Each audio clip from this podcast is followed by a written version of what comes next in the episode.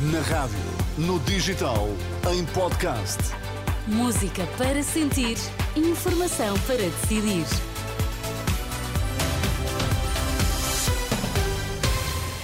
E é a informação que vamos agora mesmo. O que é que temos em destaque? Boa tarde. Boa tarde. Mensagem de ano novo de Dom José Ornelas. 2023 foi o ano em que a Igreja trouxe luz nova à realidade dos abusos sexuais. Luís Montenegro garante que não aceitou nenhum benefício fiscal indevido.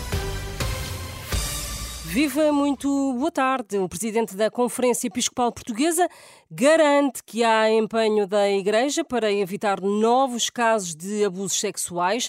Na mensagem de Ano Novo, Dom José Ornelas assume o compromisso de contribuir para a reparação das vítimas, referindo o trabalho das comissões diocesanas nesse sentido.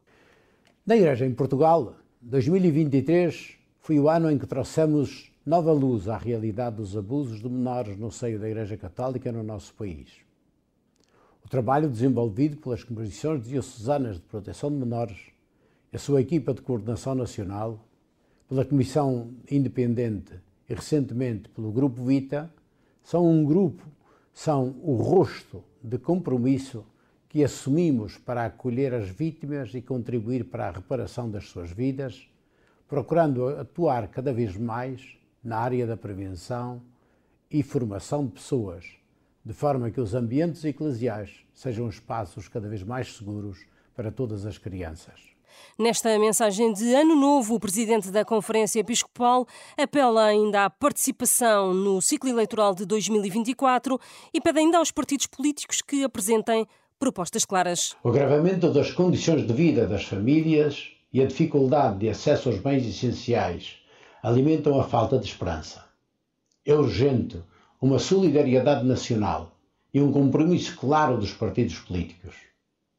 As eleições que se aproximam exigem propostas assertivas e conteúdos programáticos compreensíveis para que se possa, a nível nacional, discutir projetos e apresentar soluções.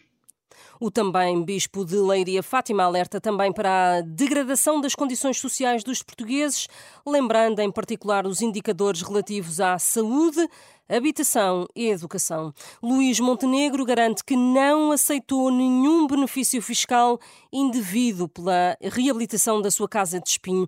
O líder do PSD garantiu esta tarde que as denúncias anónimas de que foi alvo se tratam de deturpações e calúnias. Aos jornalistas Montenegro garantiu ainda que não se sente minimamente condicionado pela abertura do inquérito por parte da Procuradoria-Geral da República. Eu estou, como disse há pouco, investido 100% plenamente no meu espaço de liberdade para exercer as minhas funções e para, de forma não condicionada, poder conduzir o Partido Social Democrata à liderança do governo de Portugal. Não...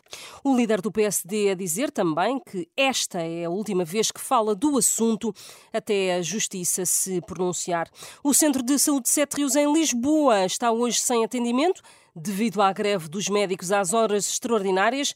Fonte da Administração Regional de Saúde de Lisboa e Val do Tejo adiantou à agência Lusa que dos cinco médicos escalados, nenhum compareceu este sábado, estando apenas a funcionar no Centro de Saúde de Sete Rios uma equipa de enfermagem. Mais informação na Renascença daqui a uma hora. Até já.